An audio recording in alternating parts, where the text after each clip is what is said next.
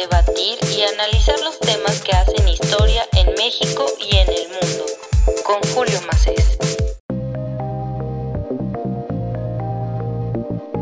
En este episodio vamos a entrevistar al experto en comunicación Rubén Vázquez. Puedes encontrar parte de su trabajo en Forbes, México. En este nuevo episodio de la Gaceta de México me da muchísimo gusto saludar a Rubén Vázquez. ¿Cómo estás Rubén? ¿Cómo estás pasando estos tiempos de pandemia? Que esto parece que es una, una historia trágica que no nos abandona, que no nos deja seguir con nuestra vida cotidiana. ¿Cómo estás Rubén? Hola, ¿qué tal? Muy buenos días a ti, a todo tu auditorio. Pues saliendo precisamente del coronavirus hace 15 días, eh, salí ya eh, y justo eso, eh, estoy, eh, digo, es, es una parece que va a ser una enfermedad endémica y bueno, pues vamos a tener que, que estar conviviendo con este virus durante mucho tiempo. Eh, sobre todo, bueno, pues hay que cuidarnos mucho y respetar las reglas sanas de convivencia que tenemos por ahí, ¿no? Entonces, Sí, pero bueno, pues aquí estamos a la orden. Sí, sin duda. Y hablando de otras enfermedades endémicas por la cual yo te, te contacté y te busqué eh, co- como experto en comunicación que eres y como ya lo has platicado en otros espacios y que me resulta muy interesante.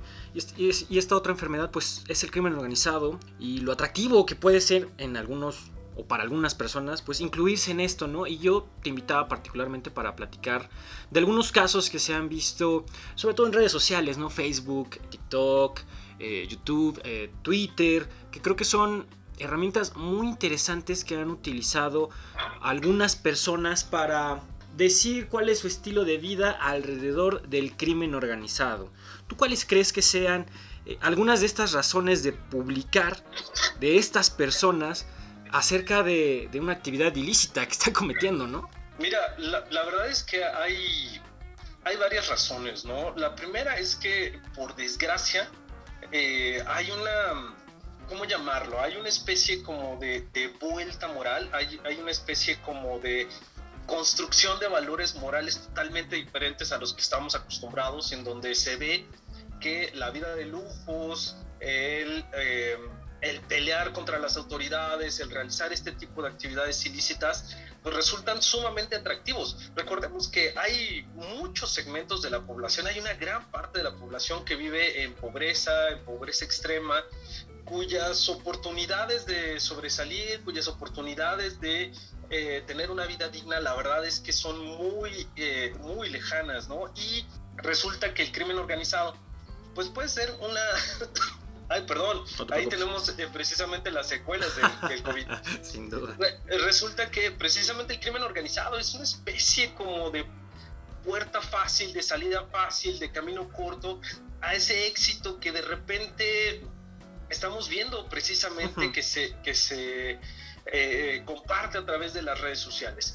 De hecho, eh, eh, podemos ver que además sí hay una cultura eh, que tiene que ver con que, que conocemos como los buchones, que conocemos como esta narcocultura de excesos, de ser presuntuosos, de ostentar poder y eh, que, que resulta muy atractiva, sobre todo a gente precisamente desposeída, gente que eh, no tiene oportunidades, gente que eh, vive en pobreza y que resulta muy atractiva. Entonces, de esta manera, bueno, pues por una parte se gana admiración, se gana respeto, se gana poder y por otra parte, pues es como una especie de gancho también para que eh, aquellas personas que, que- que no lo tienen muy claro, que no entienden muy bien de qué se trata el crimen organizado, quieren integrarse a sus filas. Entonces, por una parte funciona para crear una narrativa sobre el poder y por otra parte funciona como una, una forma de enganchar eh, claro, a yo- gente. Claro, y ahora que mencionas esto de, de- de enganchar, de, de hook, co- como se dice, Sí, claro. eh, resulta muy interesante en ocasiones comparar al crimen organizado como si fuera una empresa formal. Y si lo tratamos de comparar en ese sentido, al menos en, en términos de, de comunicación o en términos de plataformas, de redes sociales, ¿tú crees que algunos de estos personajes que exhiben su estilo de vida alrededor del narcotráfico puedan ser relacionados con la forma en que llegan a trabajar algunos influencers. Digo, es equiparable este tipo de comparación sobre el ejercicio que hace un influencer para una empresa que al, al final del día es vender un producto no directamente, sino vender todo lo alrededor del producto, pero al que al final del día te están vendiendo un producto. ¿Tú crees que es una forma equiparable de hacerlo? Como por ejemplo el narcotráfico se puede llegar a comparar con cualquier otro tipo de gran empresa en el mundo en términos económicos o de administración, ¿no? Sí, por supuesto. Mira, hay algo que en marketing llamamos storytelling. Claro. ¿Qué es el storytelling? La forma en la que nosotros vamos a hablar de los valores que tiene una marca. Es decir, no necesariamente se va a vender un producto o un servicio como tal, ¿no? ¿Por qué? Bueno, pues porque eso lo hace todo el mundo. Sino lo que hacen las grandes marcas, las marcas inteligentes, es crear una narrativa, es crear una especie como de historia alrededor de la marca, que tiene que ver con valores, que tiene que ver con situaciones, que tiene que, eh, que engancha emocionalmente con su público objetivo. Justo eso es lo que sucede con el crimen organizado eh, estamos viendo la construcción de una narrativa que tiene que ver con poder, la construcción de una narrativa que tiene que ver con dinero, con eh, respeto, con lujo, eh, y que está dirigida precisamente a un segmento de la población que va a ser muy difícil que lo tenga si no es a través del crimen organizado. ¿Qué es lo que nosotros estamos viendo por acá? Sí, por supuesto que funcionan como influencers. Bueno, vamos, ¿no? algunas cadenas de televisión eh, incluso han, hecho eh, especie de reality shows eh, al respecto, ¿no? Estamos pensando cuando Emma Coronel fue parte de un reality show en una cadena estadounidense de ah, televisión. Por supuesto, buen ejemplo. Y es terrible, es, es verdaderamente terrible.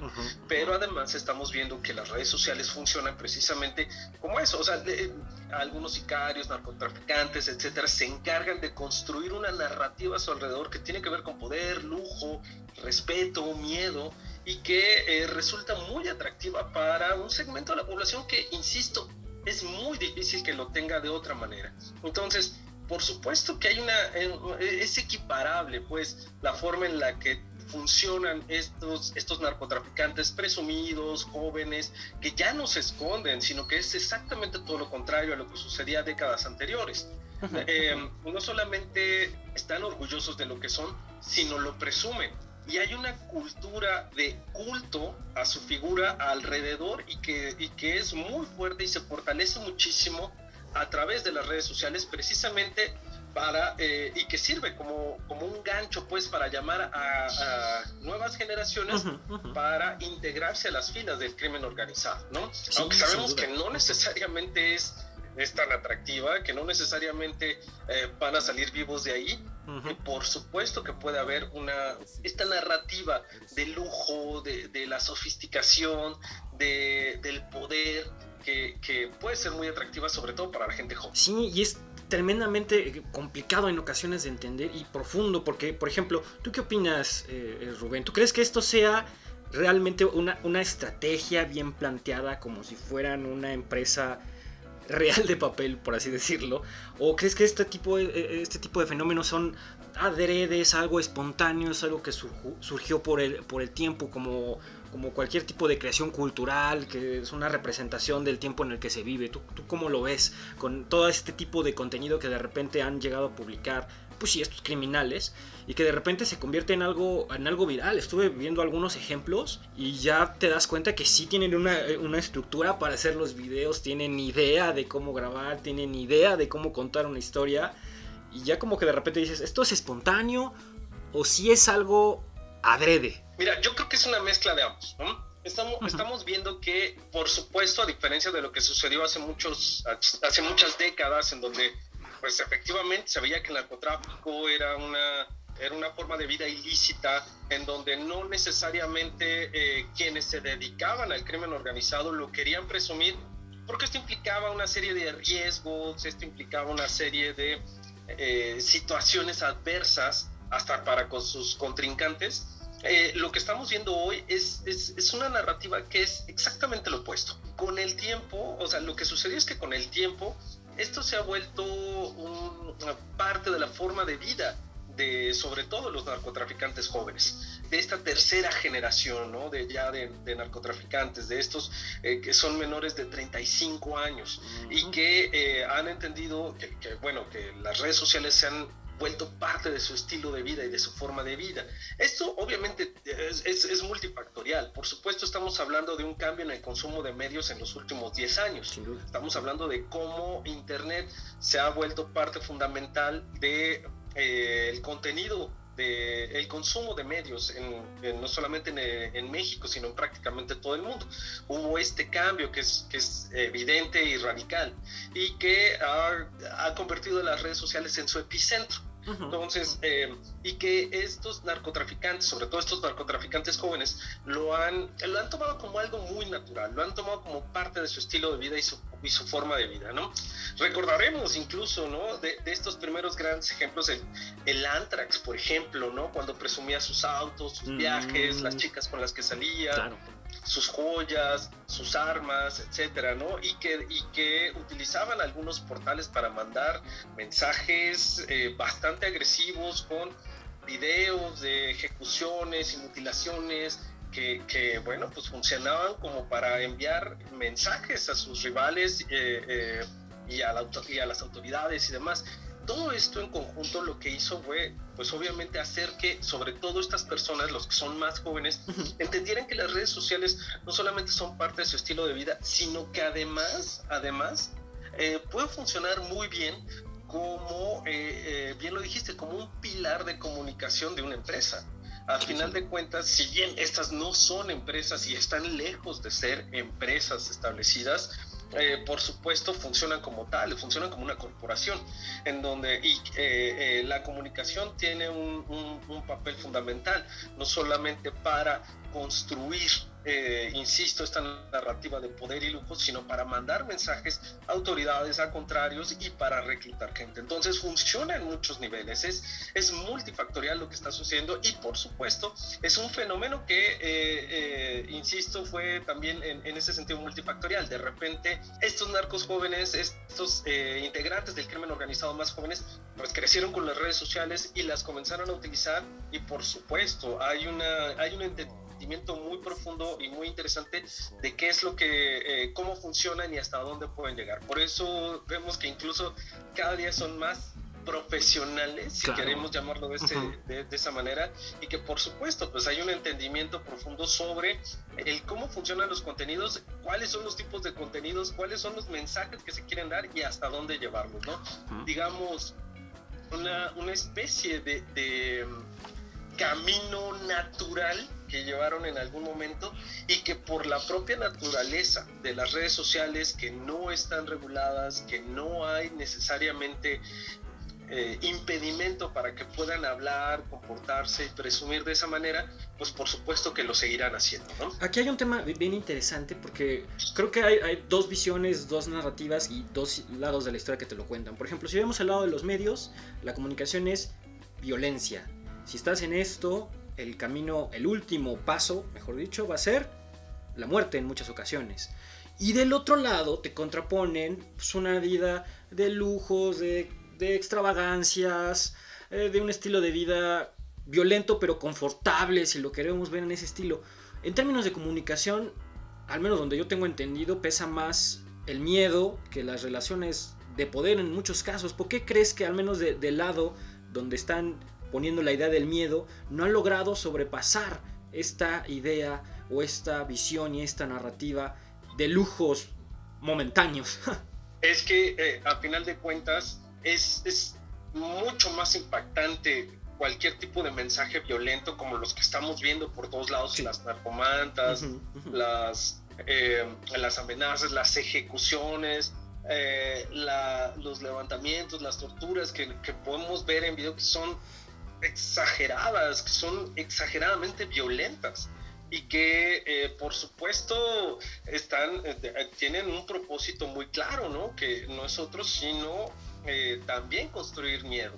Y, tenemos ahí dos factores, ¿no? Que es, por una parte, bueno, pues el de lujo, que, bien lo mencionaste, el del poder, pero el, el, hecho de que también hay, un, hay, hay una narrativa que habla sobre el cómo se construye esta, este poder, ¿no? Que es eh, finalmente el miedo y la violencia. Entonces, sí. yo soy, eh, yo soy poderoso, yo tengo eh, mucho dinero, yo tengo todos los lujos posibles, eh, yo, yo salgo con modelos y demás, pero si te metes conmigo, te las vas a ver eh, muy mal. Y mira, aquí están los ejemplos de aquellas personas que han tratado de hacer algo contra mí y que no ve cómo terminar, ¿no? A final de cuentas es una, es, es, es, digamos, las dos caras de un mismo discurso, ¿no?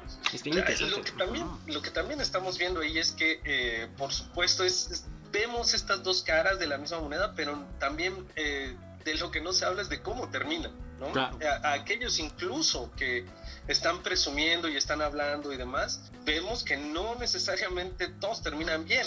Eh, de hecho es difícil, es raro aquel que está siendo eh, presuntuoso porque ya llegó a un nivel en el que cree que es total y absolutamente impune. Y, y, vemos que eh, pues por el otro lado no, no, no necesariamente lo es, ¿no? Y vemos que siempre acaba mal la situación para eh, todo este tipo de personas. Entonces, digamos que también falta esa ecuación en la narrativa, ¿no?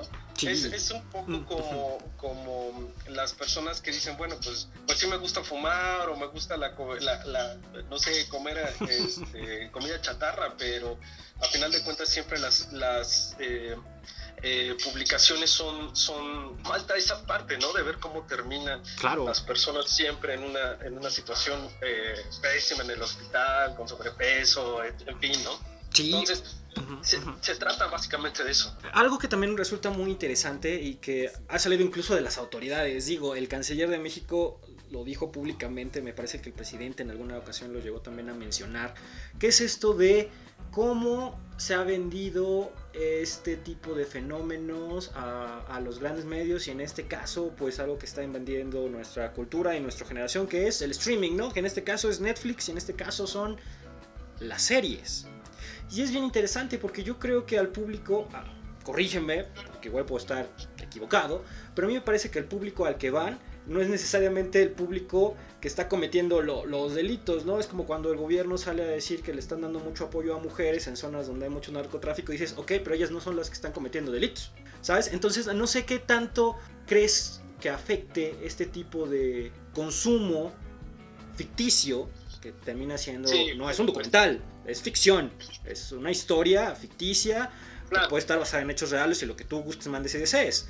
Pero ¿tú crees que sí afecte, como tanto lo ha dicho el gobierno, de que, oh, ¿por qué están haciendo tantas series de narcotráfico? Bueno, mira, es que eh, a mí me parece que hay una romantización sobre la cultura eh, del narcotráfico y del crimen organizado que es verdaderamente peligrosa, ¿eh? Me parece que es además de una irresponsabilidad enorme por los medios de comunicación. O sea, es un hecho que eh, evidentemente tú no puedes limitar la comunicación que pueda hacer un integrante del crimen organizado, eh, un, narco, un buchón, etcétera, al, hacer, al ser presuntuoso en las redes sociales, no lo puedes evitar.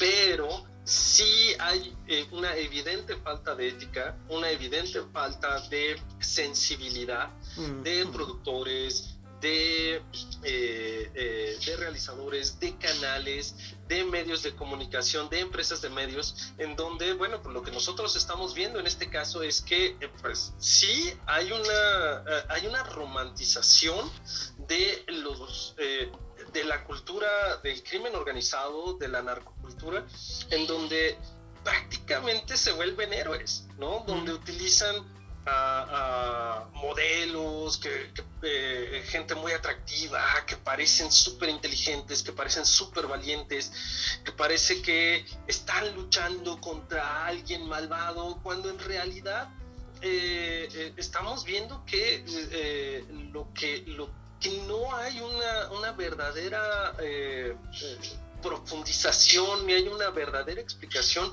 de dónde provienen los recursos, por ejemplo, ¿no? Es decir, pues sí, por supuesto, pues sí se apoya y se dan y se dan este, despensas y que se apoya la iglesia en el pueblo y que se construyen escuelas y sí, sí, pero ¿dónde salió? ¿De dónde salió ese dinero? Sin duda. Eh, ¿Qué tan lleno de sangre está ese dinero? ¿Cuántas personas tuvieron que morir para que a, ese poblado le, le llegara una caja de despensa? Eh, ¿Cuántas personas tuvieron que ser secuestradas, extorsionadas, asesinadas? para que eh, al párroco le dieran dinero para remodelar la iglesia. Entonces, la verdad es que también hay una, hay una especie de alienación muy profunda en, por una parte en la sociedad, en donde, bueno, dicen, pues sí, es que me está ayudando, me está ayudando y me está dando cosas que nadie más me da. ¿Y de dónde vienen? Pues no lo sé. Pero con que a mí no me pase está bien, ¿no? ¿De dónde mm. vienen esos recursos? ¿De dónde viene esa despensa? ¿De dónde viene ese dinero? ¿De dónde vienen esos juguetes que le regalan a mis hijos? Pues no sé y no me importa y no quiero saber. Peligroso. Pero porque a mí me lo están dando, ¿no? Pero también por otra parte hay una irresponsabilidad enorme en los medios de comunicación al romantizar la figura del narcotráfico, al romantizar la, la figura del crimen organizado, en donde eh, eh, prácticamente se construyen como héroes. Y eso es verdaderamente delicado porque no solamente estamos eh, analizando una situación de violencia, que es extrema y muy grave en el país, sino que además estamos idealizando, estamos romantizando, estamos construyendo una narrativa de heroísmo sobre personas que están muy lejos de comportarse de manera ética y responsable en la sociedad. Entonces creo que ahí sí hay que tenerlo con mucho cuidado y la verdad es que eh, todas estas series que hablan sobre narcotraficantes, que, todas estas películas, todos estos documentales que de repente eh, eh, hablan sobre, con, mucho idealismo y poca responsabilidad hmm. sobre el, el, crimen organizado, me parece que están muy lejos de la realidad. A ver, Rubén, finalmente, para ir concluyendo esto, porque ya sabemos que estos criminales tienen una, una narrativa muy atractiva, los medios de comunicación en esta en este debate entre qué hago, publico, no publico, cómo lo edito, vendo, no vendo, negocio, no negocio, pero qué pueden hacer el otro lado, al menos el Estado. Y tú cuando escuchas una campaña antidrogas, híjole, están para, están para llorar, güey. Estoy seguro que has escuchado, has escuchado muchísimas, o la del coronavirus que salió hace poco con lo de las botarguitas, y dices, Dios mío, no puede ser posible que la comunicación de un lado sea tan eficaz y eficiente y efectiva, y que del otro lado esté para llorar, esté para reírse. Tú escuchas los spots de radio, son tremendamente malos, ves los eh, los anuncios que salen en televisión contra el abuso de las drogas están para llorar. ¿Qué se puede hacer del otro lado? Al menos en términos de comunicación, en términos de estrategia, pues para tratar de evitar caer en los niveles de inseguridad en los que estamos hoy en día.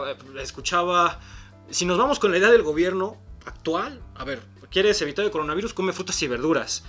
¿Quieres salir seguro a la calle, darte una persinada antes de salir? Digo, eh, ¿qué peor comunicación puede haber que esa? Sí, es complicado, es complicada la situación. Mira, creo que ah, a, nivel, a, nivel de comunicación de, ah, cualquier instancia, siempre para que tu mensaje pueda ser eficiente, tienes que segmentar.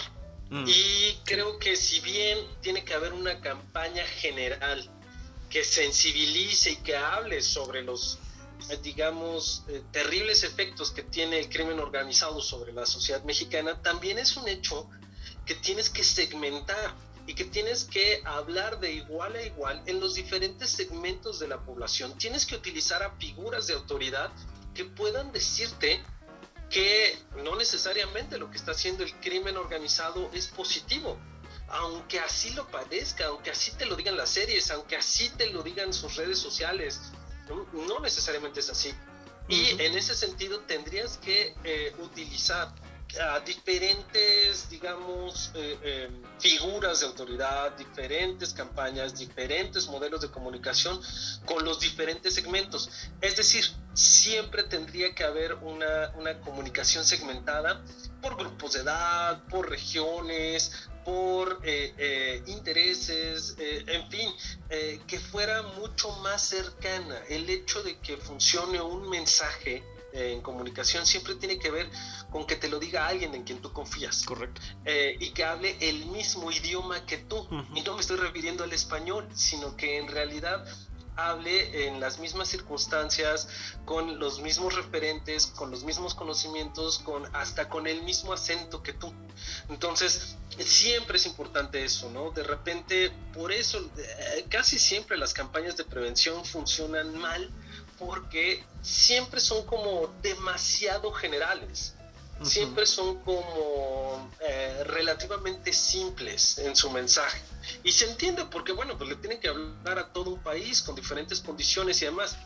Ok, lo, siguiente es trabajar a nivel, a, nivel de región, a nivel de segmentos. Sí, ¿Cómo tendrías que decirle a un chavito de la Ciudad de México, cómo tendrías que decírselo a un joven de la Sierra de Guerrero, por ejemplo, a una persona que vive en, a un, campesino, por ejemplo, en, en, la Sierra de Chihuahua, cómo tendrías que explicarle estas circunstancias. Entonces, no solamente se trata de crear mensajes eh, con, que, con, frases que puedan ser rimbombantes o, llamativas, sino se trata de tener, digamos, un, un referente mucho más cercano, se trata de cercanía. Siempre la comunicación funciona cuando estamos hablando en, términos de cercanía.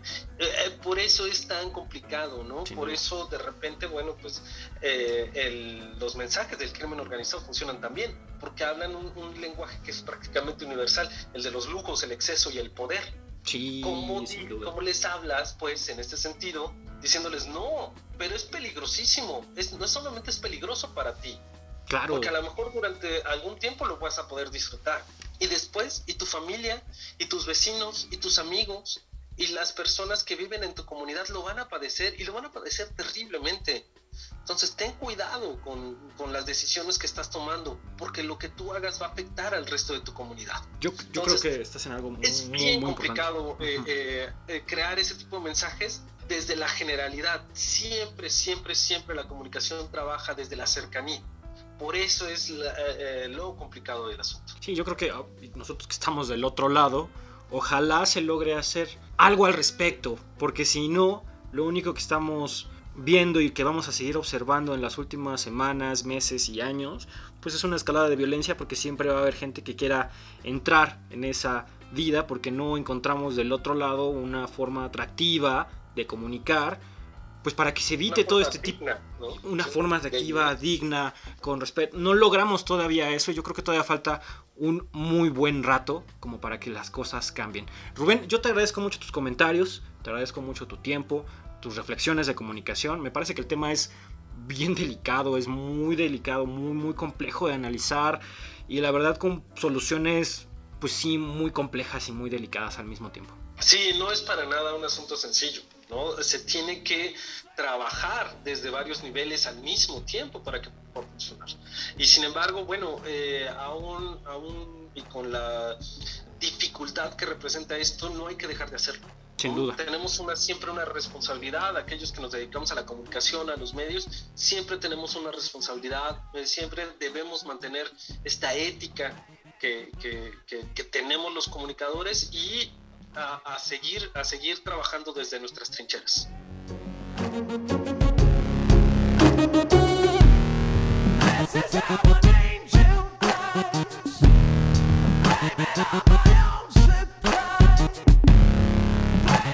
La Gaceta de México, un espacio para opinar, debatir y analizar los temas que hacen historia en México y en el mundo.